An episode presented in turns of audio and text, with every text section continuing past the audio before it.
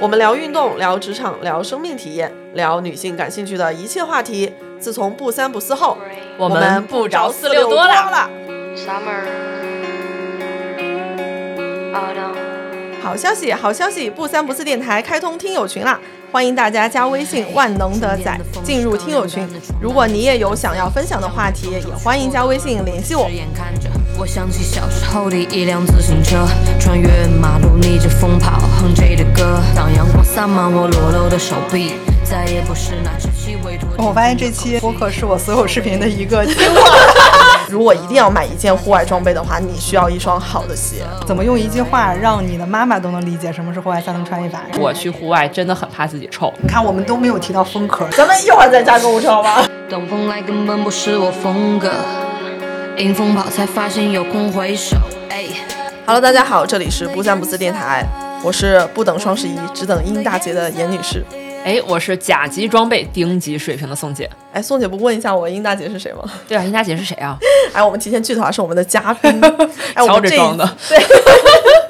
对，我们这是一期被催更很久的节目啊。自从建了我们的不三不四的听友群，自从我们开始时不时发一些运动相关节目，然后自从我们的攀岩节目还上过推荐，哎，来的朋友们都会热烈的讨论各种运动项目，还有很重要的装备。然后每每此时就感慨自己的知识不够硬，也没有被品牌方看到。所以呢，本期我们就邀请到了一位硬核的户外装备博主，聊聊户外装备怎么选。本次主题我们也会分为上下期，上期呢主要会涉及到新手的第一件户外装备怎么选啊，户外要怎么穿，鸟啊、象啊、鼠啊、巴塔哥尼亚啊、哥伦比亚呀、这些东西。嘴还好使吗？对对对对对，这些各大品牌的王牌产品。然后，如果只买一件装备的话，那应该买什么？这这期非常多的干货，然后基本是扒光了嘉宾的知识库。下期呢，我们会聊聊鞋、包、配件，还有一些狗狗的装备。我们也直接扣下嘉宾的购物车，大家直接抄作业。那我们现在到正题，请嘉宾做一下自我介绍吧。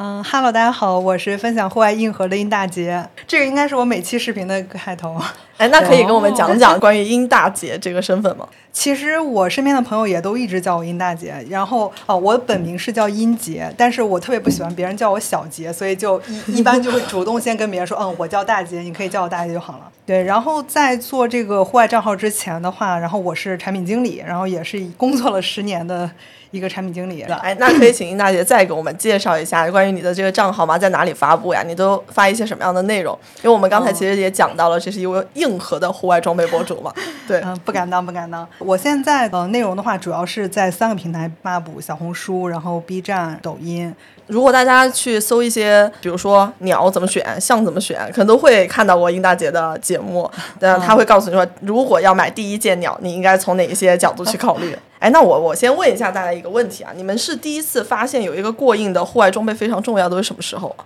我是就是第一次去露营的时候，就是我一在一五年的时候，嗯，是跟一个朋友，然后他当时是出国回来，然后他在国外经常会跟朋友一块儿去露营，然后他是有了相对比较完善的这种户外的装备，所以他带我们去。当时去的时候，我应该自己就只是背了一个书包，然后包里放了点儿就是烧烤的相关的东西，跟着他的帐篷啊，然后还有睡袋啊这些装备，然后体验了一次就是山顶上云海，在云海里面去露营的这种体验。对对，当时是一下特别种草。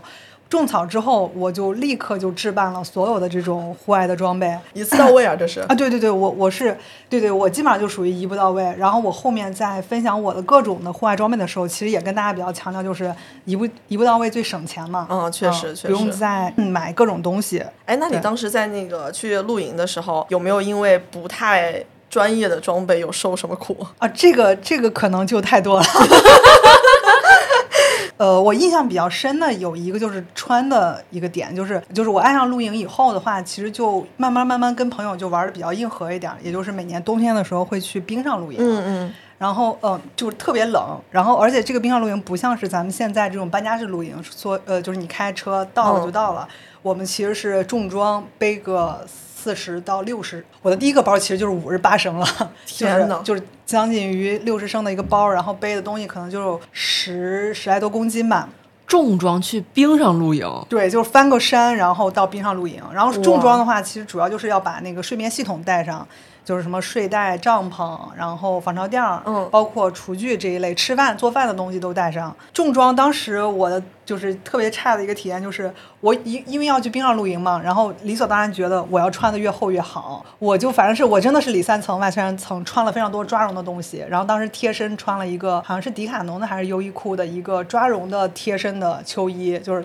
当然，它是主打什么特别保暖啊之类的，嗯但结果在爬山的过程中就特别热。嗯它那个东西是保暖，但是无法散热，没法吸汗，特别闷啊、当时脱也脱不掉。然后在走路的过程中的话，然后一一里面全都闷出汗了，然后风一吹，就是里哦面太冷嗖嗖嗖的凉。对对对。我原来是穿过纯棉的 T 恤，然后大概是秋天吧，里面穿的纯棉的 T 恤，外面穿了一个外套，然后那个衣服就湿透了，我的天，太难受，就一直贴在身上，就是又热又冷。对，又热又冷，哦对对嗯对对就风一吹，真的还挺容易失温的。嗯，对，就说是那个棉是那个室温的一个最大的杀手。对对对，哎，那宋姐呢？嗨，我这不是一个行走的消费主义家庭吗？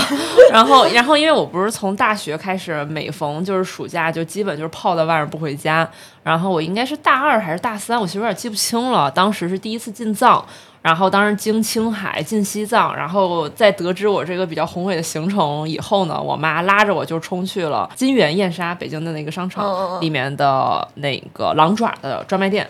因为当时大家对于户外的认知其实还不是特别有，但我妈作为一个非常先进的消费主义代言人，她是知道狼爪这个品牌的。她虽然对于冲锋衣这件事儿本身没有太大的认知，但她但是她听说过人家去户外好多人都买这个牌子，她就直接把我拉过去了，让店员给我配了一身儿从抓绒到冲锋衣到裤子到登山鞋，那个时候还都叫登山鞋呢。哦。对，就那种高帮的，就是有点硬的那种，然后就给我置办了一套，就说那你走吧，去吧，没事儿了。我那一趟就是玩的，确实是就是还去爬冰川。当时，当时现在甘在甘肃那边已经被封了，就是叫嗯七一冰川嘛。后来当时就感慨说，真的幸亏有这么一身东西，要不然真的上不了，走不了那个路。这是我对于户外装备最初的印象。天呐，哎，那我这边啊是，其实我开始接触户外，一开始是攀岩嘛，但是装备那些都不太齐全。那开始徒步是在大概二一年的时候夏天，然后那会儿是第一次跟北京徒步者的那个活动，七月的夏天啊，我穿了露背的 T 恤，那它是一个排汗的。还好是个排汗的，然后呢，穿了大黄靴。如果大家知道大黄靴，就知道那个鞋底儿特别厚，特别硬。对还滑，我一开始穿打晃靴的时候，我是觉得它不滑的，但是呃，因为要上升大概有七八百，然后又得下来，所以那个过程里面，它走着走着，我就觉得我的脚在里面已经受不了了，嗯，就特别硬。那会儿的感觉就是人下来魂儿没了。然后第二次去是百花山的活动，百花山其实是一个比较好走的路线，但下来的时候也看到人家领队啊，或者是其他的队员，他们就蹭蹭蹭的往下。我那个时候其实是觉得，嗯，是不是人家体能比较好，人家经验比较足？然后后来一聊，他们就说，如果一定要买一件户外装备的话，你需要一双好的鞋。嗯，那个可能就是我第一次买鞋的一个动机。哎，那其实刚才你们也说到说，其实你们也有一些冬天重装或者是轻装徒步的一些体验，说，哎，穿太厚了，可能反而走的过程中太热不好脱，嗯。或者说你像严女士说，她之前穿了一纯棉打底，结果又热又冷的。那其实马上像在北京，我们在北京就是秋天马上结束，马上入冬了，其实也会有很多非常值得探索的这种徒步线路，包括其实南方天气也逐渐转凉嘛。那我们进到这个季节以后，我们应该怎么穿呢？我们这个衣服的穿衣逻辑怎么样能满足路上我不热，停下来我又不冷呢？哎，这个可能稍微接触一点户外的都知道，说有一个户外的三层穿衣法。嗯啊，这块儿想请殷大姐也来给我们介绍一下。是，我觉得现在那个提户外三层穿衣法其实都相对比较普及了，这也是一个在户外圈反正比较重要的一个概念嘛。正好引用我之前我最新视频的开头的话，就是怎么用一句话让你的妈妈都能理解什么是户外三层穿衣法，其实就是把三层的基础层比喻为是抽湿机。最贴身的那个地方，它主要的功能就是吸湿排汗，就是汗不粘在身上的话，其实是这样是不容易着凉的。嗯特别容易着凉就是你，嗯、汗在身上，然后风一吹，然后就容易感冒了。然后中间层的话，就主要就是约等于一个暖气。然后主要是起到保暖的一个作用。到底你穿的有多暖的话，就是靠中间这个这个角色。然后最外面的话其实是金钟罩，这当然是个比喻了。然后它就是防风防雨的功能。然后同时呢，其实大家也都知道啊，就是冲锋衣还要去强调就是透气。整体的话是这样，大家在穿的时候呢，其实主要是去遵循这种三层的概念。然后它这个三层也不是说只穿三件。它就像相当于偏抽象的一个词，就是你的你所有穿的衣服里，它可能都它的都符合基础层、中间层和外层的这样的一个叠穿的逻辑。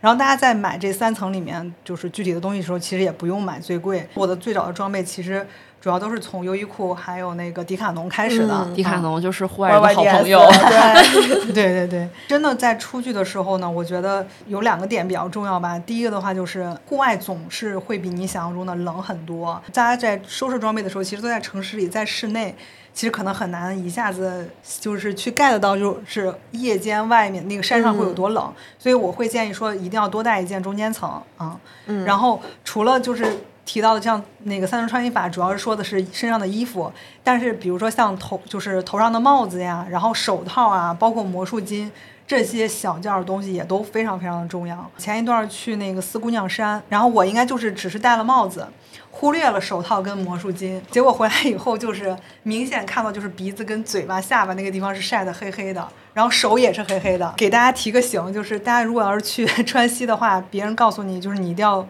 注意防晒，这个真的不是开玩 笑是认真的，为了你好。对对对对对对对，真的不要低估了。对你包的可能再厚，你回来可能也还是会晒黑，但是至少不会被晒伤。嗯，哦，这是这些小件儿的一个重要性。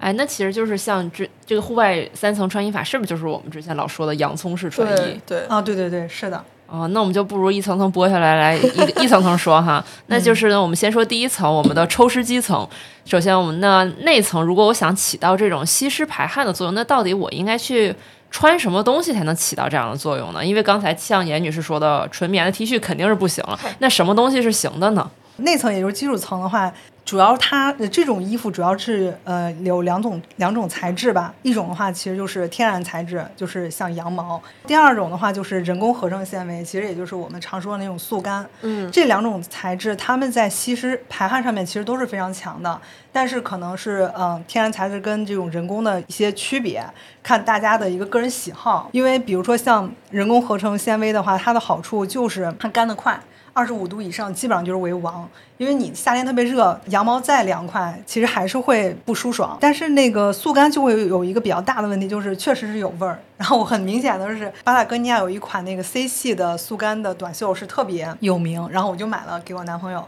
结果我发现他每次上班回来就是真的是臭臭的，对 对，真的这真的这个这个很难以避免吧。羊毛好处的话，它它首先它很吸水，羊毛它能够去吸高达自重百分之三十五的一个水分，然后它吸水同时就是它是摸起来是比较干燥的，不像那种速干衣，如果你就比如说你跑完一圈儿，你那个湿衣服是肯定是完全湿透了，嗯然后摸起来也是都是水水哒哒的。但是羊毛的话，它能吸很多水，但就是你摸起来你还是干燥的，这种的话你的肤感会很好，主要就是舒适性，舒适性很强，对。其次的话就是那个控温，就是大家不是经常说什么羊毛冬暖夏凉，主要还是它那个羊毛的那个纤维结构的问题，就是它那个纤维里面是可以储存空气，因为空气导热率比较低。就是举一个比较好理解的例子的话，它就有点像是我们买奶茶的那个铝箔的那个隔温的那个套杯套。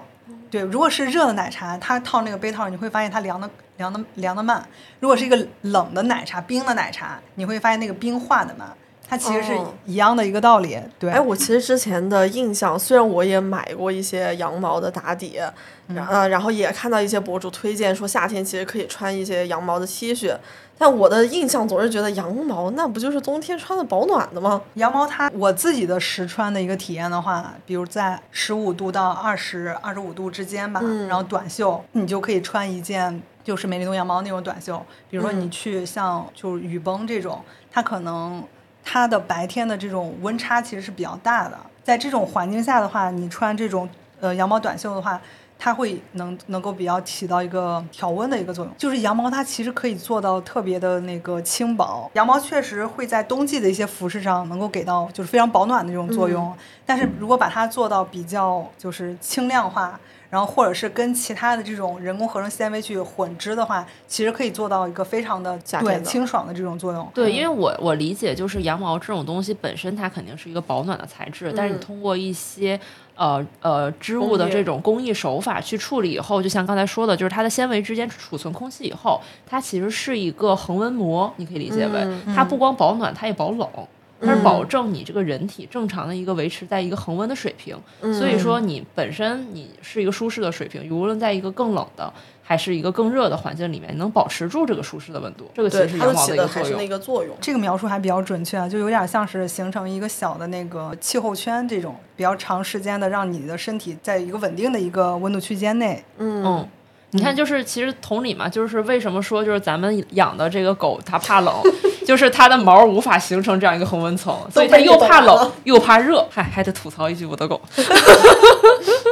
哎，那我其实刚才也听大姐提到了一个关键词，还就是叫美丽奴羊毛。那是不是我们就是可以认准，在选购这种材质的时候，说如果有美丽奴羊毛这个标识的话，就是说明它是一个我可以买的一个选择。那我先提问，什么叫美丽奴羊毛？它是一种就是产自产自一种特定血就是特定血统的一种羊，哦。呃就是这个羊叫做美丽奴羊，它是专门产产那种细的这种羊毛，这个羊毛它大概就是二十就是二十微米以下。然后好像是人头发丝的大概十分之一，就非常非常细，嗯，是仅次于羊绒的一种一种那个一种毛。你可以这么理解啊，就是户外里面可能就主要就是大家会穿这就是美丽奴羊毛的这种材质的衣服，嗯，因为它比较细，所以它其实上身不会特别的那种刺痒，不像咱们以前穿就是小，哦呃我不知道你们有没有，反正我小时候会有那种人织的那种羊毛是的毛对，是的会会扎肉。对，那种是会扎肉的，对。但是这种就是比较细的这种羊毛的话，其实它会上身会比较舒适很多，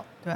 哦，那既然说了这么多，我们怎么选？那我就想问问了，大姐有没有推荐的款，让我们就是推荐品指哪打哪，牌，哎，我对对们直接对就是认准了伸手党来了，伸手党来了。我自己我这儿的话可能会有三个品牌的推荐吧。首先第一个的话就是那个 Icebreaker，这个的话它是第一个把美奴羊毛应用在户外服饰上的一个品牌，然后它是一个新西兰的品牌，不管是品牌还是原材料的话，基本上都是呃来自那个新西兰。呃，如果大家想要无脑去入它的某些款式的话，我有一个推荐就是那个可以买它的那个 Zoonite 的这个系列，然后它是主打的是分区的分区设计，就是说你在身体不同区域它用的这个羊毛的厚度是不一样的，就就是正常你。如果运动的话，你其实着重会关注到你的背啊、腋下是特别容易出汗的。嗯然后它会在这些地方，就是你需要散热的地方，其实会做的薄一点。然后，哦然后，而且它是用网眼的那种结构去去做的，其实就不会导致你在运动的时候过于闷热。嗯就像我最开始提的那个，就是我里面穿着抓对对绒，那个热其实根本就散不出去然后在嗯里面其实就捂出汗了，然后就湿了。对，然后它这种分区的话，就特别适合你，比如说你去徒步。呃，越野，然后去做这些事情。就 Icebreaker 还挺牛的一个点，就是它其实做了一个数字体系，用数字来去代表，就是说你穿这个羊毛要穿多厚。嗯啊，这个东西其实就相对比较量化了。嗯然后它是用它那个数字的话是用那个每平方米羊毛克数来去来去进行衡量。然后大家可以记几个数字的话，记几个数字啊，二百的话，你基本上可以就是一年四季都能穿。哦，啊哦，就是我我记我夏天也可以穿，但夏天可以单穿对吧？它是这样子，它那个夏天可以穿是什么概念？就是夏天你去户外的话，嗯，就是你去山里，你去户外，你是夜间你把它当做就是贴身的去穿上。哦但当然白天你肯定还是个短袖短袖这样子，对哦对对。然后像冬天的话，你就可以把它叠穿在最里面，嗯啊，叠穿在最里面最保暖。然后如果是秋冬的话，基本上就是二六零和三百。你记啊，啊，然因为这个的话，其实我在我在我那个 s w i c k e r 这个视频里面，其实也有分享了。如果大家感兴趣，也可以去看一下。为什么二六零跟三百是最适合秋冬？这里就引到第二个品牌啊，就是呃 Smart Wool。Smart Wool 这个品牌，其实在美丽奴上面也真的是非常非常牛，非常香。我的第一件技术层的话，其实做了很多功课，啊因为这些东西真的不便宜。对，真的，真的对，真的不便宜。所以我到现在还没有入。我只有一双袜子。对，对于小白，你要是买基础层的话，嗯，就是买户外装备的话，我确实还是觉得基础层比较关键。嗯嗯嗯，因为我当时每年都去冰上露营，然后我每年都在升级我的装备啊，然后去比如升级羽绒服、升级中间层什么的，但我发现就很容易就垫天花板了。当我有一年，我就直接咬咬牙，然后买了一套那个二五零的 Smart Wall。我当时是觉得在户外，当时是在冰上是是应该其实应该准确来讲应该是七十二个小时吧，因为我们是两天在那儿，哦就是完全不觉得冷。就以前的话，就是基本上都是要跺着脚，然后那个脚尖才会不冷。换上这个技术层之后的话，我觉得哦，我彻底感受到在冰上户外玩的就是玩的很畅快，根本就不用关心自己呃身体不适啊或者怎样的。对，有被种草到啊。对我有一种，而且我甚至想起来，就是我是不是买了这件儿以后，我今年就可以去挑战一下哈尔滨的冰雪大世界了？啊，对我去年去长白山的时候，其实也是穿的这么一套，我甚至觉得那儿没有那么冷。啊，对对，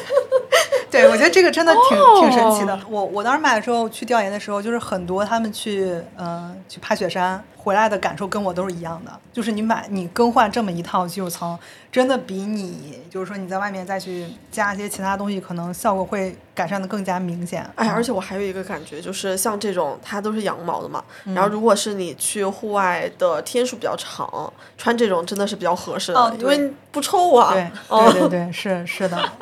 非常真实的一个诉求。真的，如果你要去重装或者什么样的场，就这种场景的话，你没有办法带很多东西。如果你经常换的话，其实也不是很方便。那穿一件这种非常干爽的，也不臭的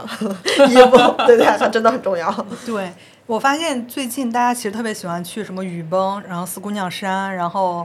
蜈蚣山这种这种旅途，基本上大家的行程都会安排四到五天，啊嗯或者就是周六周日前后各加一天，就是四天，就这种安排。这种的话，其实就带一件这种呃羊毛技术层，你就在途中根本是完全不用洗，而且每天穿都没有问题。对对，嗯，确实挺实用的，嗯。然后第三个品牌其实就是跟我嗯、合作比较多的一个品牌，就是 Autopia。然后这个它是一个它是一个国内的品牌，然后因为我跟他们的那个呃联合创始人其实见过很多次啊，我会发现他们创始人是一个特别其实特别关注就是消费者的这种心声，而且如果你在就是我听他给我讲过很多 case，就是就是用他们的用户可能在创作过程中遇到各种问题，比如说染染色呀，还是或者或者破洞啊，不一定是因为这件衣服的问题啊，嗯然后他们都会直接就给你赔偿，就是换新。对换新或者直接给你退了。那像我这种老染头发的，衣服染了，这是很常见的事情。对，因为羊毛其实它本身也有自己的一些弱点啊，就比如说它确实容易破洞，天然材质它它那个绒是比较短，它不像就是人工合成纤维可以就是织的特别的密或者怎样，它确实容易容易破洞，而且时间长了就是容易沤烂的那种。哦哦，对对对确实。对，就是你不常穿，确实会容易这种问题。但是我觉得这个品牌还是做的比较用心吧，而且他们的产品，然后我也基本上都试穿穿过，确实还都挺不错。哎，我之前对基础层有一个偏见啊，就是觉得保暖是保暖，就是有点丑。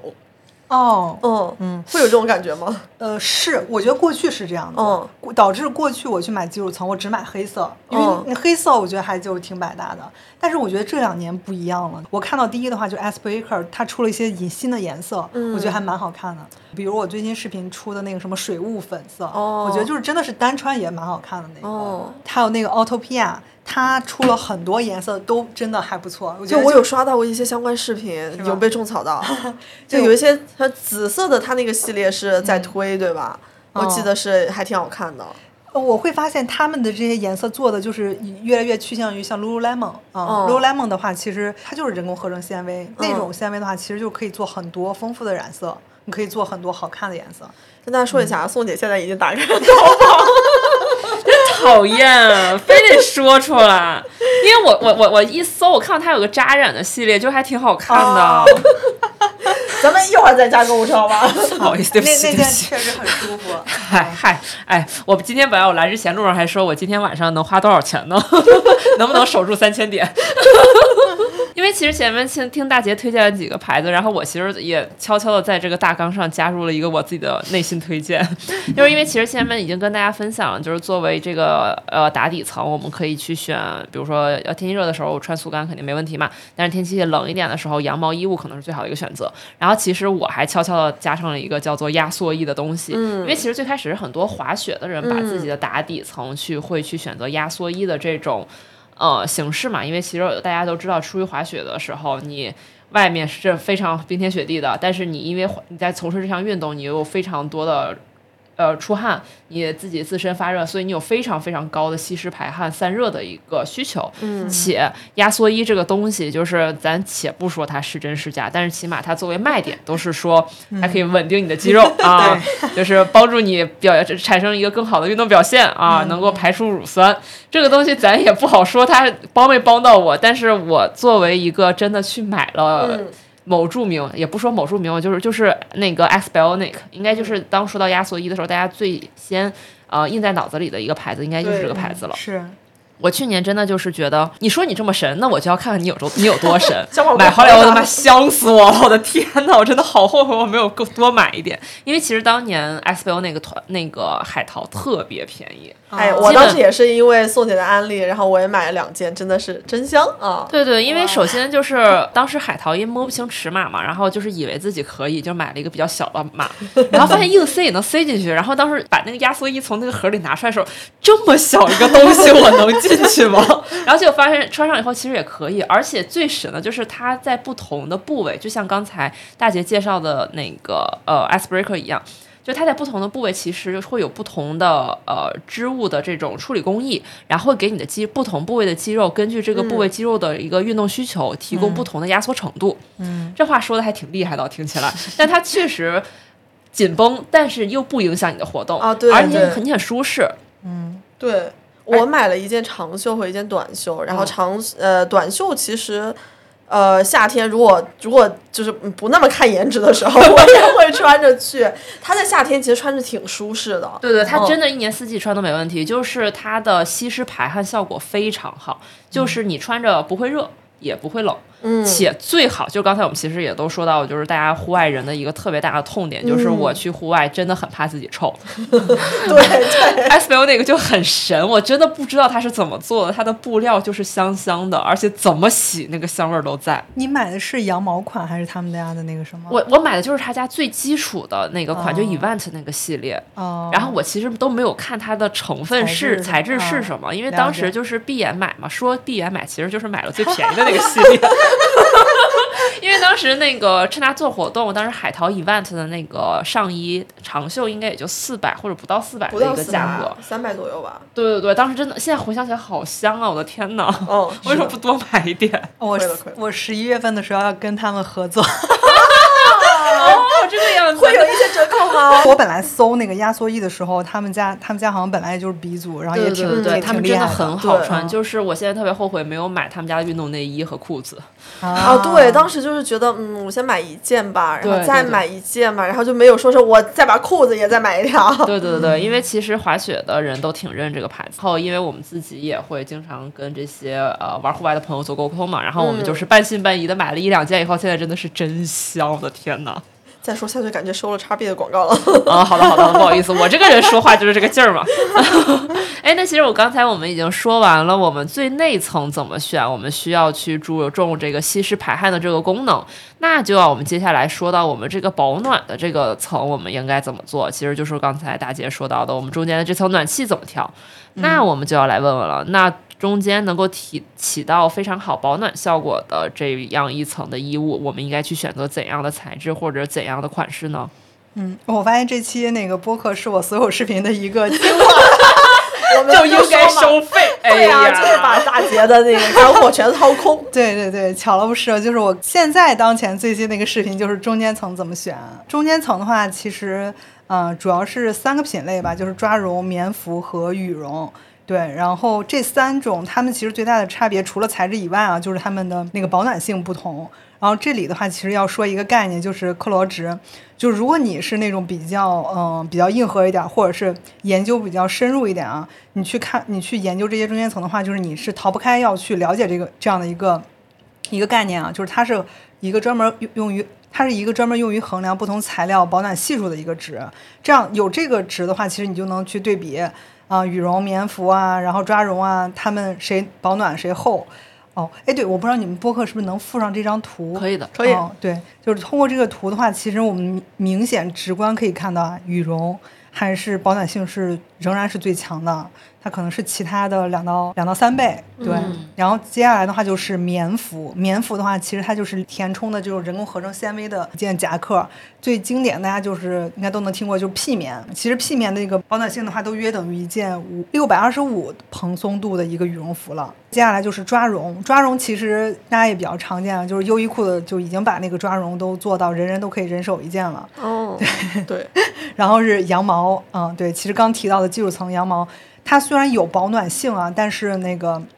它还是作为基础层的时候，其实还主要是吸湿排汗，然后是辅助保暖，嗯，对，然后最后是棉，其实就是你看可以看到棉的那个保暖系数是特别低，嗯，然后整体价格上其实也就是越保暖越贵吧，羽绒服还是整体下来相对比较贵的。然后接下来就是他们就是呃怎么选？其实中间层里面偏主流的还是抓绒、棉服和羽绒，因为它们的保暖性是最强的。大家可以这么去分，就是说，如果你在户外啊，基本不怎么动，就比如说你搬家式露营，你就搬个凳、搬个椅子，你就坐在那儿，还是需要就是静态保暖之王，就是羽绒。你还是需要就是有一件羽绒服，不管是厚的还是排骨羽绒也好，它仍然都是最顶的一个保暖的一个单品。如果是动态保暖，什么是动态保暖？其实也就是说，啊、你在徒步的过程中，啊、你在运动的过程中，滑雪的过程中，那你的保暖其实就可以选棉服或者是抓绒了。像棉服的优势的话，其实它的保暖性更强，它可以压缩的特别小，而且一般来讲啊，就是棉服它的它表面那个皮儿的话，它可能都是一个什么二 D 或者三 D 的尼龙，它有一定就是防风防泼水的一个性能。然后你可以单穿一件棉服。然后现在其实最火的就是那始祖鸟的阿童木，嗯，你可以一件儿从室内穿到室外，你们别笑啊！我竟然不看到你啊！不是不是，你你你至少得听说过阿童木呀。我我因为我真的记不住鸟的这些型号是什么我。看过大杰那个视频，我有印象。对对，你可以边查着，然后我就继续说着。哎哎，没问题，没问题，不耽误大家。然后第二个就是抓绒，抓绒的话就不得不提一个品牌，就是那个 Patagonia。Patagonia 它其实就是抓绒的鼻祖，它是最早跟那个谁，Holatech 还是跟谁，他们就是一起联合去研发的抓绒这个材质，但他没有申请专利。他没有申请专利呢，优衣库就出手了。哦，价格打下来。对 对对对，确实是，确实是他，他就把价格打下来了。然后抓绒真的确实是那个冬季性价比最高的一个保暖的单品，我我觉得可以算是穷人的羽绒。我最早的时候，其实呃羽绒服不够，在冰上露营的时候，就是就是买了一件那个优衣库的抓绒，就是那种毛毛茸茸的但。是优衣库的抓绒有一说一啊，真暖和呀，那是啊是。因为我记得有一年就是有、呃优衣库出的那个戴帽子款的那个抓绒，然后当时双十一特别便宜，然后在我的安利下，我周围的朋友同事人手一件，是那个熊皮吗？对，就是那件。对，真的抓绒是特别特别暖和。之前网友就一直问我说，我买 Patagonia 的抓绒跟我买优衣库的抓绒有什么区别？其实我觉得就是在于透气，就是我个人感觉啊，就是透气性。你虽然很暖，但你户外运动的话，其实还要追求散热的。对对对就像我第一年吃，就是我不是第一年，就是特别早的时候。穿了那个应该是优衣库抓绒的那个贴身层打底衣，哦哦呃，热闷着散不出去，然后衣服湿湿后后背湿了一大片。对对，而且其实优衣库的那种抓绒衣服的设计，也不是为了你户外的那种叠穿设计的。哦你首先你最大的一个问题就是你没有办法穿着抓绒再套到一件 硬壳里。所以为什么宋姐那个衣服叫熊皮呢？就穿这套衣服真的然后那个肿了一圈儿。对，就如果是那种比如说搬家式露营，那我觉得穿抓绒也也可以，反正你坐那儿也不动了，你不需要什么散热。对，然后而且还有一个就是，嗯、抓绒要比棉服。就是棉服最外面就是那个二 D、三 D 的那个皮儿，那个尼龙的那个 尼龙的材质，它要比那个更耐磨、更耐用一点。所以整体来讲的话，确实抓绒的性价比是最高的。哎，那既然讲到这些，就是比如说像刚刚也说到了巴塔，就是抓绒的鼻祖。那我们巴塔这些不同的这个线、那个线、这个款、那个款，我们应该怎么选呢？就是像巴塔的抓绒，我之前是特别系统性的，就是研究过。他们家好像是有四个明星的产品吧，其实其中三个啊就是就是抓绒，就属于抓绒系列。第一个的话就是性价比比较高，就是 Snap T。Snap T 的话其实非常经典，就是一个套头衫，它应该算是一个经典的革命式的一件户外的单品。为什么呢？其实要说到那个时代啊，就是那个时候大家其实还是穿比较厚重的羊毛，可能穿的也都不一定是美利诺羊毛，就是就是可能咱们以前的那种那个扎扎皮肤的对对，那个羊毛羊毛织编织出来的一个打出来的一个那种毛衣，就比较厚，还容易吸水。这个时候，巴塔哥尼亚他就推了一款就是人工合成的这种抓绒的材料的这种衣服，就是这个套头衫。它为啥是套头衫？其实还是我觉得是学。还是为了替代以前那种毛衣，就那种哦套头毛衣。这个款式的话，它从我忘了是什么时候啊，好像是一九八几年的时候吧，出来到现在，其实款式上都没有任何的，就没有特别明显的变化，哦就是一件非常复古、非常经典的一件套头衣。对，这件衣服 妍姐也打开了手机，哎，不是这个，你们你们一定得配图的。这个有几张就是类似于那种街拍的那个照片，对我搜到，因为它配色特别多，好好看。啊，非常好看，非常复古的单品。哦对，这个是性价比最高，我是觉得它的保暖性是确实是非常强。第二个的话就是颜值最高啊，就是那个呃 Rachel X，这谁没在街上见过呢？谁没哦在收藏夹里收藏过呀？对，而且我发现好多品牌都在抄它这个款。是的它这个设计真的到处都 太经有，但是自己还是确实是就更好看一点儿。就有时候嗯说实话，对确实对是。如果喜欢这个款，买的话还是买巴塔哥尼亚，原因是这件衣服它其实做了那种防水层，它不像其他你在其他品牌见到的那种软塌塌，它不是个软塌塌的，嗯它是非常有挺阔的一个衣服，甚至导致它有点硬。它是可以，它这件其实定位是更偏外套，所以它是有防风的。哦，它是防风的，它里面有一个防风的那个膜，导致它穿的比较硬，它穿起来其实比较硬，所以呢不太适合作为中间层，就是你叠穿的时候直接当外套穿。你直接当外套就又好看又那个什么。感觉在北京秋冬通勤穿这么个外套也挺方便的。去年是 去年大家没有印象吗？没有看过吗？这个的话，其实如果不想跟大家撞衫的话，我比较推荐它马甲的款式。对，我有同事就是，我经常看他穿那个马甲走来走去。最开始我就是觉得，哎、这个设计是不是就是巴塔的那个？然后后来发现真的就是有马甲款，就是放在办公室特别方便。哦，对对对对，我觉得真的是办公室穿太太方便了。嗯，第三个的话，其实就是它的呃最佳的那个单品，就是 R 系列，它是呃分了 R 一、R 二、R 三、R 四。它的一二三四的话，其实指的是也跟那个就是 S Breaker 那个数字体系比较像。它的 R 一的一是代表的是每平方米一百克的羊毛的一个保暖性。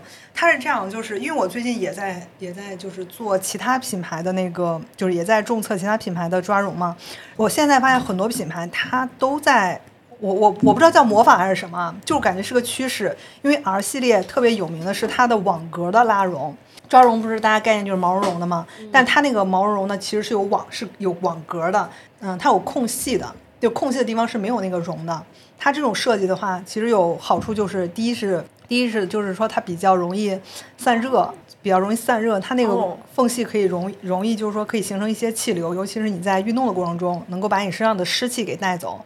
然后这种网格的呃的这种材质，巴达贡尼亚它用的是那个 Polartec 的一个什么 Power Grid 的一个材料，就是一个专利的材料。但是我看反正看了好多家都在做这个相同材质、相同感觉的这种材料。嗯，像始祖鸟也在做，然后 Mountain 也在做，然后我看到非常多的品牌都在做，我觉得可能是被验证有效的一种材质吧。对、R 系列就是就是这样最大的一个特点。然后 R 系列，我发现最近咨询我的网友，嗯、挺多的，就是就是在问 R 一、R 二，嗯，值不值得买。然后我自己是有一件 R 二，嗯，确实也挺不错的，它可以当做中间层和外层。我在小红书上搜巴塔 R 系列，弹出来的是大姐的视频。嗯，对对对对对，但这个这个确实非常经典啊，所以我当时专门就是做了一期，这个也是我特别早期的第一件的那个的视频。对，我觉得今天没有办法活着走出这个录音室了。天哪！我觉得大姐推荐太专业了，因为我其实也在这里面推荐了一个我其实今年特别想买的一款抓绒，但是我的推荐语就只能说，Y Y D S，对我这个文化水平就到这儿了，大家也知道的，就是我其实今年特别想买的一个抓绒是那个 Mountain Hardware 的一个、那个毛猴。因为之前是看一起徒步的朋友有穿过，然后他给我们当时大力安利，我们当时就是试了一下，感觉就是保无论从保暖程度还是从它的样式的好看程度，都觉得哎这个很不错，很可以，就打，所以我一直觉得我我我其实一直把这一款放在我今年的这个采购清单上。哦，哦，毛猴其实非常经典啊、哦非常经典。就是去看那个往届的什么抓绒排行的话，毛猴一定能够在前十、前五，就是这因为样。我因为啊它好像在国内没有官方的销售渠道，你只能找代购，所以这也是阻挡我的点，就一直不好摸自己到底穿多大号。对山号确实好像应该没有国内代理吧，所以买起来挺复杂的。对对对，但是反正这个我看了一下，就是它那个毛猴，如果你找代购的话，大概是八百上下的价格。不愧是叫毛猴啊，这个造型。对对对，但是就是很软，哦很暖。嗯，对，哦它好像就是主打它的保暖性是非常强。嗯对对对对，你也就是看出来了，我对于抓绒的这个审美就是像熊一样。你需要的是一个外套。那其实我们刚才说完了抓绒，那我们要不要再给大家推荐几款就是比较经典的棉服的这个品牌或者是款式呢？棉服的话，就是我们刚刚聊的时候就说到，就始祖鸟的阿童木。哦嗯，阿童木，嗯，始祖鸟其实棉服还有几个系列，但是阿童木它算是嗯时间比较久，口碑比较好，渠道也比较全，嗯，然后嗯对。那个国就是不管是国内还是国外的这种就是测的博主也比较多啊。其实你从它能够就是从网上获得到它的信息也是非常丰富的一个一个产品，也比较绝绝对是非常经典了。型号上的话就是。其实就是阿童木 LT 跟阿童木 AR，哎，说提到始祖鸟，我觉得始祖鸟太吐槽的太多了，就是它那个命名改了好多次，这个现在写上去这个命名其实是以前老的命名，哦可能会导致很多网友其实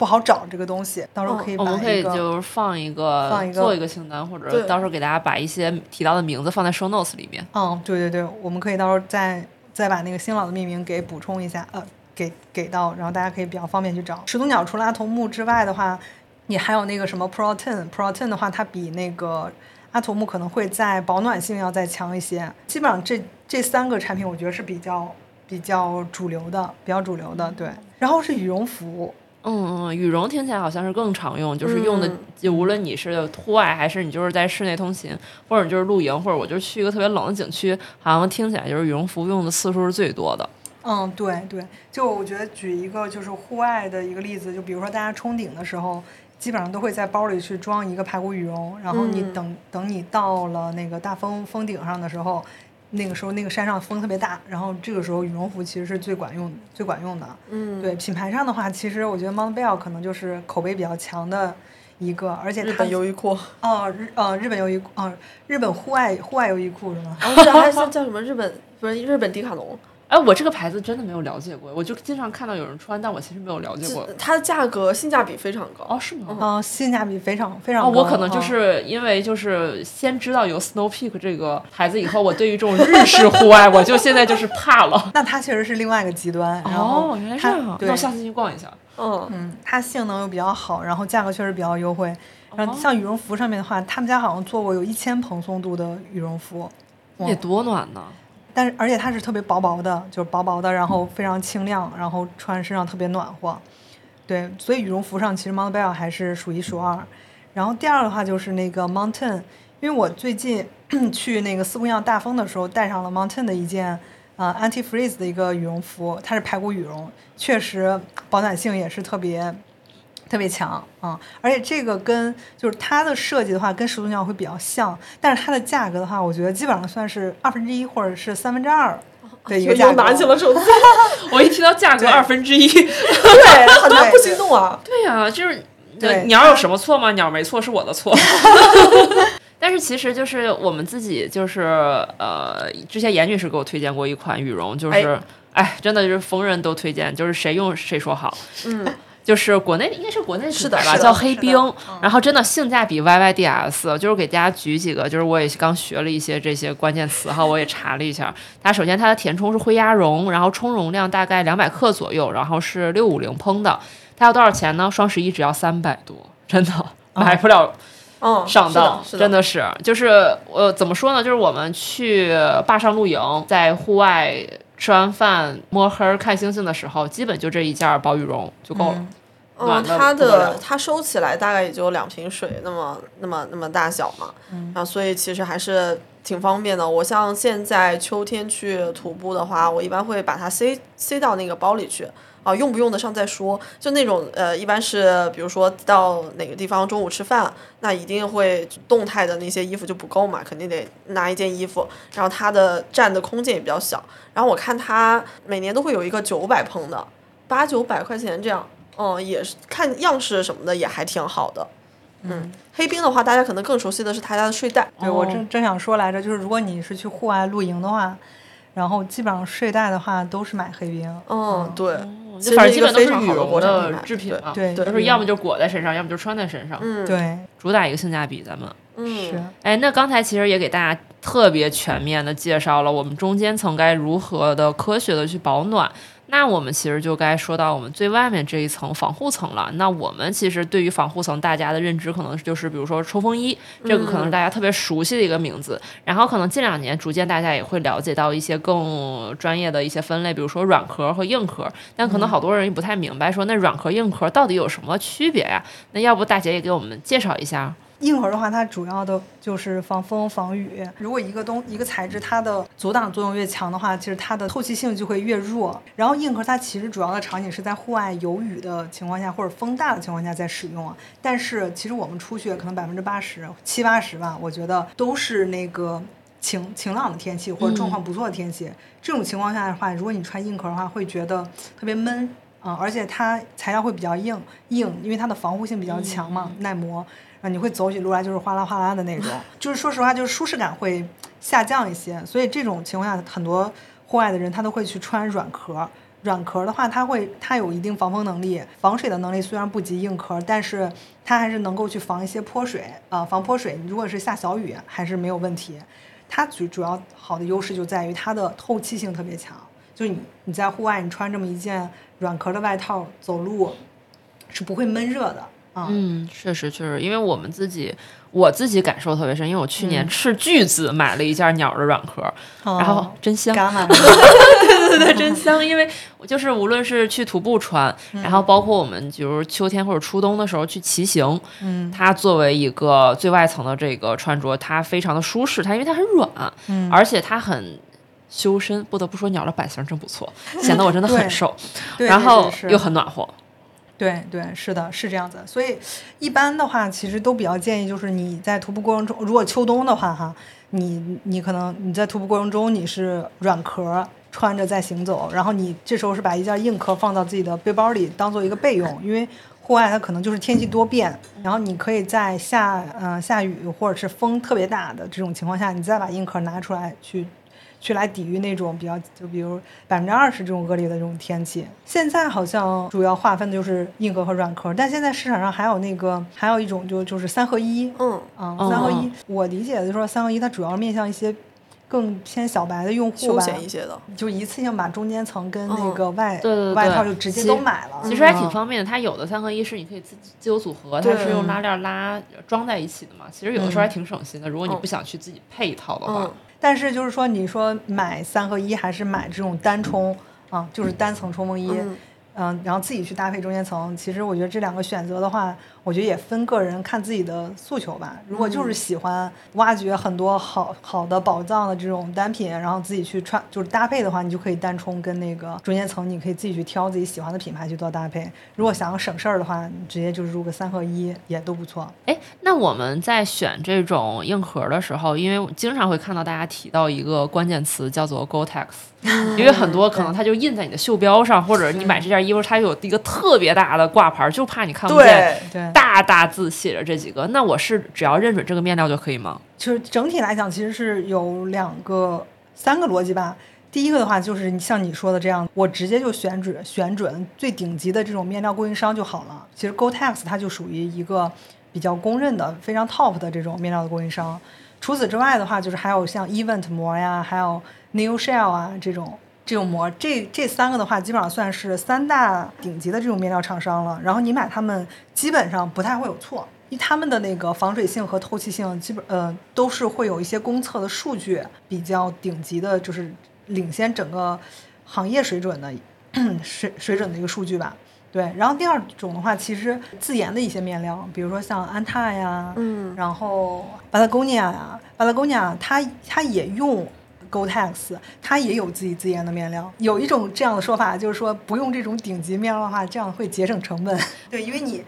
你相当于用别人的专利产品，你肯定是要给别人哦就是我我的钱 不光要支付这些你看得见的成本，还要支付他们的专利费嘛。凯乐石是不是也有自己的字眼？对，凯乐石也是有自研的。然后现在在主现在在主推的品啊，都是 Gore-Tex 的这种。我感觉就是确实，基本上市面上见到的还是 Gore-Tex 最多，因为无论还是 Gore-Tex 的衣服、Gore-Tex 的鞋、Gore-Tex 的包，北极狐的那个 G 两千，它不是也宣称自己是一个什么防泼水的面料吗？嗯，它就属于就是自研面料。嗯，自研面料的话，其实我见的比较多的，就是好多都是那种 PU 的那种亲水膜。其实它的逻逻辑跟 Gore-Tex 比较像啊，就是三层的膜，一个皮儿，皮儿可能通常都是那种尼龙面儿，就是防防刮的那种，就是像你冲锋衣或者帐的那种、那种面那种材料。然后中间是那个防水的膜，就主要防水作用的就就是它。还有一个就是你贴身，它会有一个内衬，上下两层就是保护中间那个膜不受那个损伤。它然后再通过那种高压这种把三层其实压成一层了。就所有你基本上现在主流的这种单层的冲锋衣，基基本上都是这种逻辑。就是有一些品牌，就比如说你提的北极狐，还有像攀山鼠这些品牌，他们会拒绝跟 Gore-Tex 他们提到的就是环保的问题，就是这些哦在制作这些东西的过程中，可能会有一些含氟、含氟化物啊，然后污染的东西，或者是难以降解啊，对对，然后他们就会开始去去用一些不用这些材料的东西去自研一些面料。然后这些面料，他们嗯，坦白说啊，就这些面料，他们在防水和透气上，大多是不如 Gore-Tex 的。嗯，但是嗯，但是我觉得对于我们正常人来，普通人来讲，其实不太需要特别过高防水的那种。对对对，性能，对他们会舍弃一些性能，然后就会去专门去坚持自己的这种环保环保的哦，对，确实也会听到有，就经常提到的一个词儿，就性能过剩嘛，就嗯没有必要。如果你不是到一些极端的一些环境的话，没有必嗯要用这种特别顶级的材质。但是你其实像现在 Gore-Tex 他们也开始就是说自己去做一些无不含氟化物的这些东西，好像就比如说那个冲锋衣，它最表面的那个什么 DWR 的那个涂层的话，其实就是含氟，很多会为了不不含氟不加那一层涂层。用户看到的效果是什么呢？就是大家概念里觉得这件冲锋衣如果水喷上去有那种荷花效荷叶效应的话，哦啊，这种就是防水很顶。其实这个效果主要就是靠那个涂层来的。哦，哦，所以很多它不含这个 DWR 涂层的那些衣服，你看着觉得它表面湿了，但其实它没有，它没有透，它只是在就是刚不是提到有三层嘛，它是嗯最上面那个层，它可能就是进水了。哦，对，就就算是含 DWR 的那种涂层，如果你穿的时间久了，那个涂层它也会慢慢慢慢失效。哦，对对对，很多人就觉得啊，我这冲锋衣穿着穿着不防水了，其实就是它的表面那个 DW DWR 失效了，你再喷一喷就行了。哦其实是大概这样子。因为我蛮喜欢那个攀山鼠的冲锋衣的，哦，但好多人真是挺好看的。对它很好看，而且它非常非常舒服，它的硬壳像软壳一样舒服。对，但它性能也不错啊。它性能我之前也专门对比过，也很也很顶了，其实性能。但是很多网友会吐槽，就会拿一些照片说那个它表面会，因为它它专门就不用那种 DWR 涂层，然后你就会看到衣服像是浸湿了，但哦其实是并没有透到里面衣服里面。对，因为因为攀山鼠的整体设计，我觉得我特别喜欢，因为嗯它首先它是它都所有的设计都是走的这种三角的这种设计逻辑嘛，嗯它都不是对称的。而且攀山鼠特别逗，我之前给大家分享过，就是它有一个冬天保暖的脖套，然后你可以拉上去做面罩，嗯然后它中间做了挖了一个三角网面的一个呼吸口。我觉得特别实用。哎，那刚才我们说了这么多面料，那要不要我们再来一个伸手版，就是让大姐给我们介绍介绍，那我们最常见的这些冲锋衣品牌，嗯我们应该选什么样的款式？哪种款式对于小白来说可能是呃性价比更高，或者是比如说样式更好看？我们有哪些推荐款吗？我觉得这个其实网友，我我每天会收到很多网友问我怎么选这些东西，对，嘻嘻，对我还挺开心，他们每次会问我我该选这个还是选那个，因为通过他们给我留言的话，其实我在我能看到大家关注到了什么品牌，然后大家就纠结点是什么。整体看下来的话，我我我是这么看啊，就是说如果大家比较喜欢始祖鸟的话，那我觉得可以就是可以直接上那个始祖鸟的那个贝塔 LT，日常它日常跟户外你都可以穿。对，很很轻薄，很舒服。然后如果你是就是可能就是比如说你的目标清单里想要去挑战一座雪山，那么你想要户外性能最顶的话，那你可以直接上那个贝塔 AR，这个其实能性能上已经非常不错了。然后我不推荐呢，就是阿尔法 SV，因为这个东西啊，它基本上它应该是始祖鸟最贵的一件那个硬壳了，但它日常啊基本上穿不了。嗯，如果你就是你经常户外以后啊，你在逛街的时候，你看到有一个人穿 阿尔法 SV，你会觉得非常的突兀。哎，那我搜搜这个突兀有想多突兀呢？它很不舒适，就是很硬，哦然后也会有声响，可想而知呢。它防风非常强，它防风就是肯定是非常强的，所以它日常你在在逛街、商场暖气开特别足的时候，你穿了那么一件衣服，我就觉得啊，有点儿可能它很难受吧。型是不是和那个贝塔 AR 是比较像的呀？就是你看图片的话，会觉得比较像，对，但是它实际的那个材质。它非常的挺阔，就我感觉就是你可以放在那儿它不倒，对你是一个成熟的衣服了，你要学会自己站住。你要自立。对对。哎，那我其实还挺好奇啊，就是鸟的命名规则就是这个 alpha beta，那它后面其实还跟了两个字母，就是代表它这个同个款式的不同型号，是吗？嗯，对，它以前特别复杂。它以前的话是有五个后缀，然后每个后缀可能都代表的意义不一样。它可能也觉得啊，现在鸟就越来越大众化了啊，普通人都在去接受它，它搞得这么复杂，大家也接受不了，所以它现在就把特别复杂的这个五个的后缀啊、子系列啊，就简化成了三个，很好记啊，就是最强的，就是最厚实的，就是 heavy weight。然后中间那一档的话，它可能连它直接后缀就不加啊，哦。就是阿童木的话，阿以前的阿童木 LT 的话，那现在就是阿童木，对，特 特别搞笑是 网友老这么问阿童木 hoodie 是什么？阿童木 hoodie 是什么？因为 hoodie 是连帽衫的意思，哦，它并不是型号，对，然后就是我总是会非常耐心的跟他解释一下，那个以前的名字是阿童木 LT hoodie，他把 LT 去掉之后是阿童木 hoodie。哦，所以就好多人就觉得这是型号了，是吗？对对对，大家就会问阿童木 hoodie 是什么？阿童木 hoodie 是什么？我真的，我我真被这个事儿困扰了很久，就是 看不懂。对，真的看不懂什么 HS，然后就 hoodie，然后还还有什么？之前在海淘的时候看它那个一串的型号，就啊什么东西啊？对对对，就我去年买软壳的时候也是，嗯就是这啥呀？你就不能告诉我你是什么东西吗？你非得给我整一堆编号。对，以后就不会是这样了。对，然后刚提到前两个，就是最后最轻薄的，它就是 light lightweight，lightweight，、哦它现在就是 heavy- 楚多了。对，现在就是 heavy、heavyweight 跟没有跟 lightweight 跟没有哦。啊，就跟就是省，它直接就不要后缀了，哦。挺好，啊挺好，挺好。，你你就是大家买，其实就可以就直接去就你不知道你要买多厚多薄，你就可以直接先入那个后面没有后缀的那一个。哦，哦，哎，那它的几条产品线就贝塔、阿尔法嗯，都是什么？我了解的也不是非常多，但是比较主流的话，就像那个贝塔的话，就主要是冲锋衣，嗯。冲锋衣硬壳，然后伽马的话就是那个软壳，哦，对，像阿童木的话就是 autumn。autumn 就是那个原子，它就是棉服，哦。但它其实棉服线的话，还有其他还有其他的系列，嗯啊，就是什么 proton 啊，nuclear 啊，它还去年一在推的一些风壳，对，风壳啊，去哎，对，你看我们都没有提到风壳，其实风壳壳是什么呀？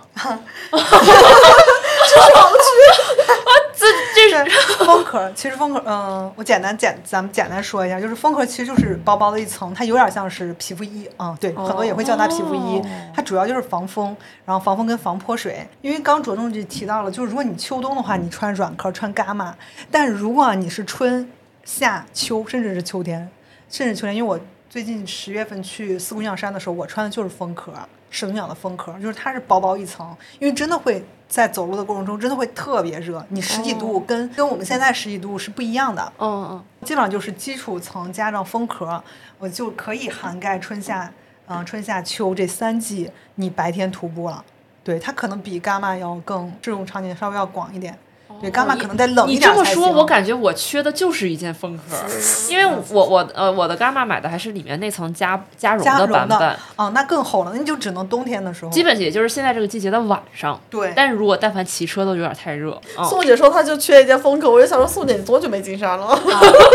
怎么了？啊不不，你知道吗？骑车就真的是得买一件风壳。你看你夏天场景就有了，你骑车吗？我这不得来录音室吗？对对对，风壳还挺挺牛的。啊就你看国外的那些博主，他们去晒的一些途中的照片的时候，嗯，后面是后面是雪雪地里，然后他穿了一条短裤，啊，上面是一件可能有一件技术层，外面直接套了件风壳。其实 我之前是见过“风壳”这个名字的，在哦我司的平台上，我一直以为是翻译错误。哦我大致知道，但是就没有太具体的去研究过。哦嗯，翻译过来好像有的叫风壳，有的叫皮肤衣。对你像骑行还挺实用的。提到猛犸象，我们回到冲锋衣上啊，就是我之前买过，然后就觉得太商务了，我后来又给退了。哎，你是觉得为什么觉得它商务呢？是觉得不好看，还是颜色，还是什么？款式吧，呃，哦设设计的款式，我当时好像是买了一件软壳儿，因为不是说硬壳买鸟，软壳买象嘛，嗯嗯嗯，象是那个软壳就那个 Ultimate，对，那个软壳，它的他家。然后当时是给我男朋友买的，然后试穿之后 就立马退了。因为因为我自己没有买过那个软壳，我也是就是大家都听说嘛，就是说那个软壳要买象的。然后嗯最近到了这个季节，我司的这个出货量也是证明了这个软壳要买象这件事情。但是因为我没有买过，我买的是猛犸象的硬壳和它的皮肤衣，嗯。因为我自己是特别喜欢猛犸象这个牌子，之前还误入过一条猛犸象的裤子，因为我穿不合身，就是送给了严姐。然后严女士反馈也说就是特别好穿，而且我觉得它的那剪裁版型特别好，就很显腿型。哦，就是很妙，就是你挂在那儿就觉得平平无奇，穿上以后，对哎，不错，对有点东西。而且就是大家好多人没有仔细研究，可能比如说，因为我都是从海淘买嘛，然后其实猛犸象的。颜色特别多，它的配色其实非常的鲜艳活泼。因为其实大家都知道，真去户外去山里，千万不要穿那些什么莫兰迪色呀，也不要穿黑白，最好看的还是那些大俗大艳的颜色。嗯，我知道问题在哪儿了。我感觉我可能逛的是国内的旗舰店吧，哦国内可能旗舰店我感觉选的那些，我感觉千篇一律偏商务，是呃，就是只能说商务。啊，对 哦，对对对，因为因为猛犸象确实，因为我自己的那件硬壳猛犸象的硬壳是一件浅蓝色，啊就特别上相，特别好看。然后我自己在看海淘的那些网站的时候，它也有非常多，比如说粉色、枣红色，然后有一些白拼配色对也都哦非常的好看。而且它剪裁很好看，它的无论是这个腰身的版型剪裁，还是它袖口的剪裁，它的袖口也是一个弧线型的剪裁，嗯就是可以盖住手背。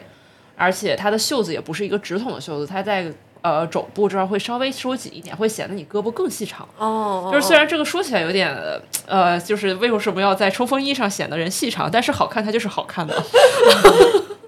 但它最大的问题就是海淘真的看不懂尺码。嗯，对，所以其实大家比较鸡贼的，我就是去国内先呃找旗舰店试好尺码，然后 去海淘，因为猛犸象海淘真的很便宜，三合一可能也就一千八。哎，说完猛犸象，说完鸟，那我们要不要说一个不是动物的牌子，比如说巴塔？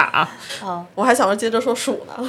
哎呦，真的就是这些户外，真的就是大家命名就是全都是这些户外的野生动物，那我。也是没有什么新鲜事了。那所以我就说嘛，就是先说一个不是动物的吧。巴塔哥尼亚呢，就是嗯，它就是刚提到啊，就是它的冲锋衣其实主要就是 两类，一类就是用那个 Gore-Tex，另外是他们自己的面料，一个什么叫 H2NO 的一个面料。其实它这个面料的话，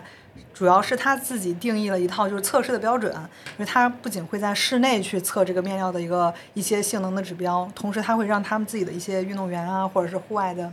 人呢，然后去直接穿到户外去去测，可能会测个好几年下来，然后最后最后这个东西才到上市。巴塔冲锋衣上面的这个款式的话，偏更偏向排雷，第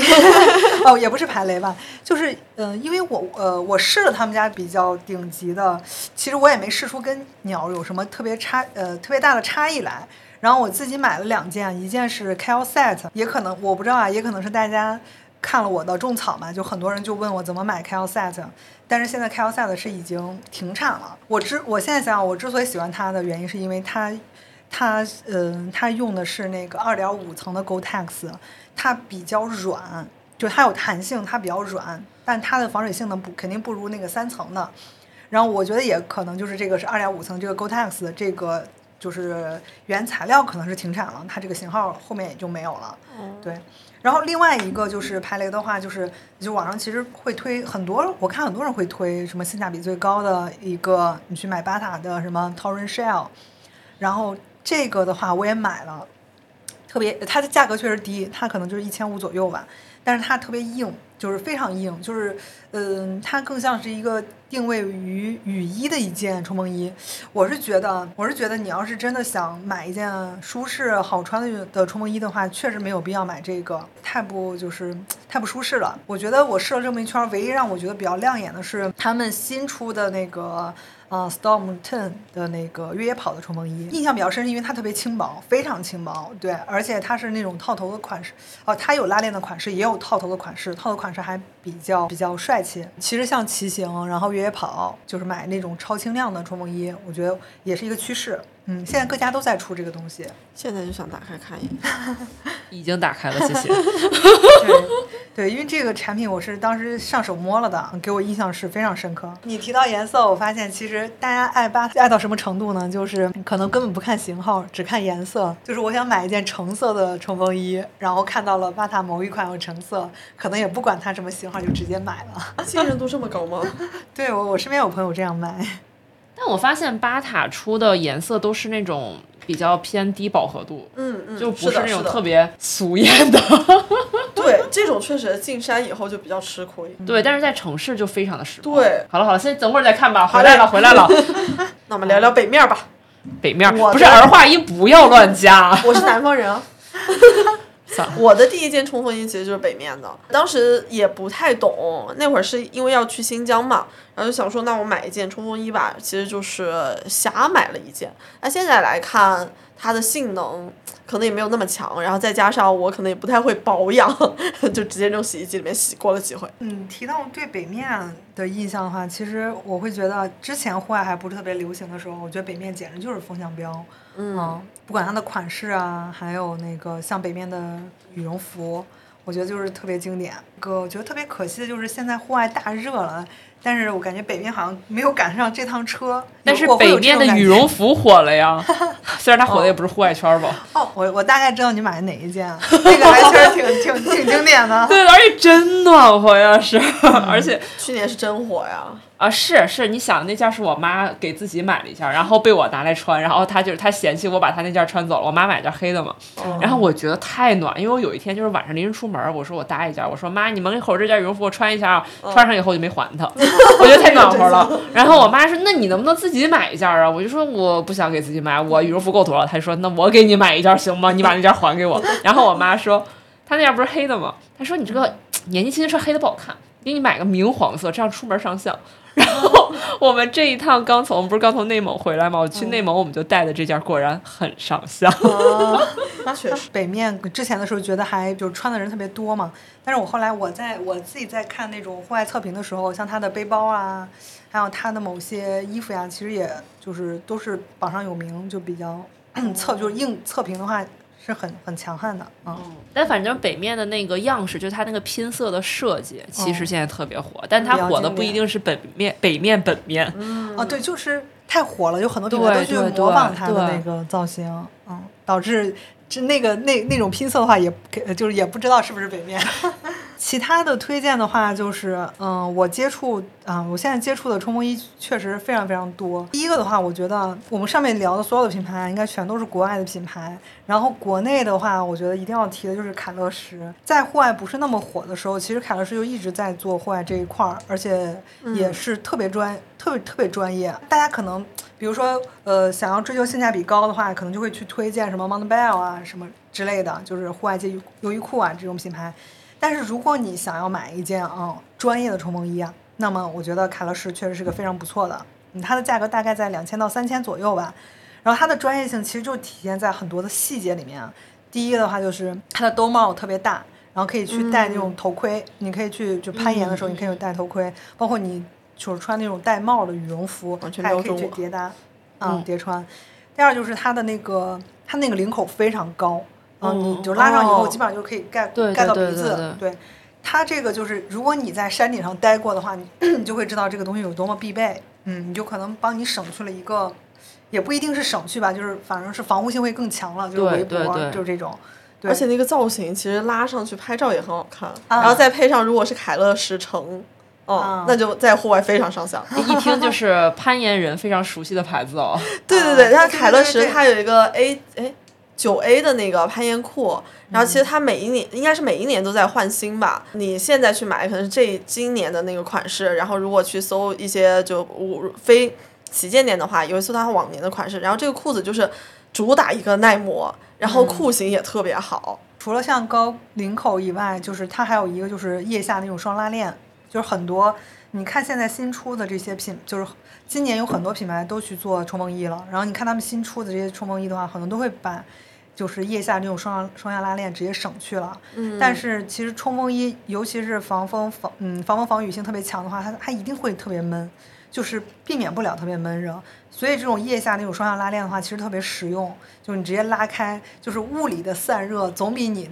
总比你通过这个膜散热要强的太多。对，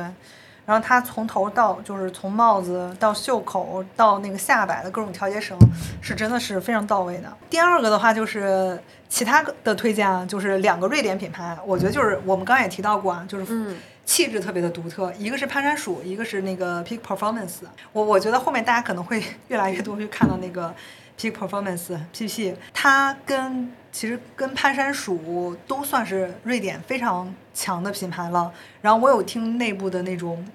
呃专业人士跟我提到说，PP 的那种嗯做工可能比攀山鼠还要再强，哦，因为其实它是一个在国内认知度其实真的很低，嗯非常低但啊是就这件事儿的专业度又非常高，这个牌子。对对对对，而且而且它被那个安踏买下来，呃，那个哦快 买快买！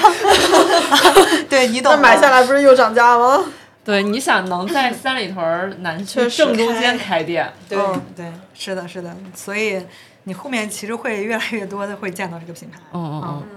嗯，哎，那既然说到，因为因为其实北欧本身就是这个天气气候在那儿嘛，所以它其实诞生特别多这种呃风冲锋衣的品牌。就是还有一个可能滑雪和户外，大家这个小圈子里人会知道，就是有一个叫 Helly Hansen 的牌子啊啊，其实它做的也比较好。嗯，嗯对，H H 是那嗯两个是吧？对，是，但是就是中国人其实很难理解航海这个东西，这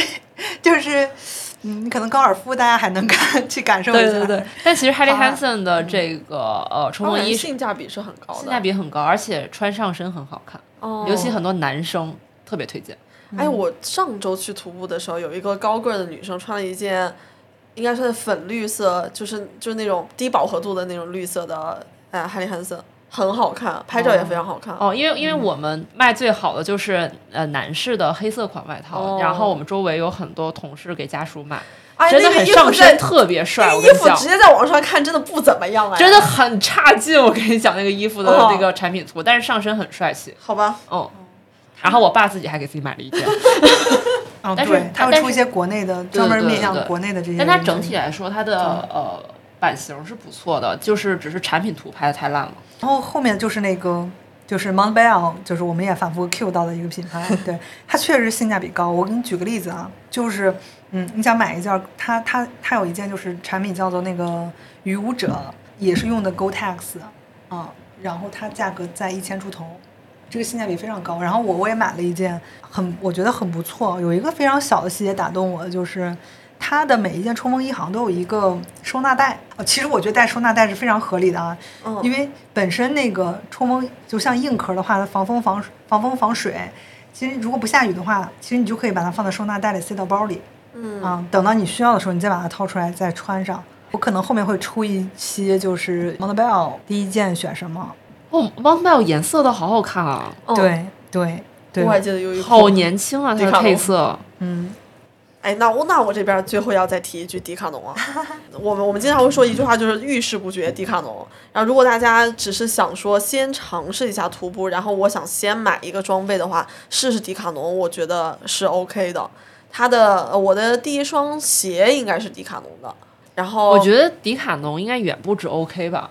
啊对，那它除了丑一点，它还有什么问题呢？迪卡侬现在有好看的了，你信吗？啊，就大家可以去哦逛一逛，可以去选一选，而且你可以真的迪卡侬是一个非常好逛的地方，它它有非常非常多的那些运动的器材，然后那些装备啊那些你都可以在那个地方去试去玩儿。对，从迪卡侬开始是，呃，然后再去进阶，我觉得也是一个还不错的顺序。好吧，那我们今天关于身上穿什么就先聊到这里。大家先集中去 加一波购物车吧，不耽误大家时间。到时候我们会把一些清单放在 show notes 里面，我们会找大姐要一下清单的。对 对然后如果大家有兴趣的话，可以趁着在双十一的时候多去关注一下。那我们今天的节目就先到这里。大家如果呃关于户外的装备有什么想讨论的，欢迎在评论区里面留言，也欢迎加我们的微信万能的仔进入我们的听友群来跟我们一起聊聊。那我们下一期呢会去聊聊户外用什么，关于最重要的鞋，还有非常重要的包，以及一些其他零零散散的装备。以及到时候大姐也会公开她的购物车。那我们今天就先到这里我们下期见拜拜我听到了风的颜色我碰到了风的颜色。我知道了风的颜色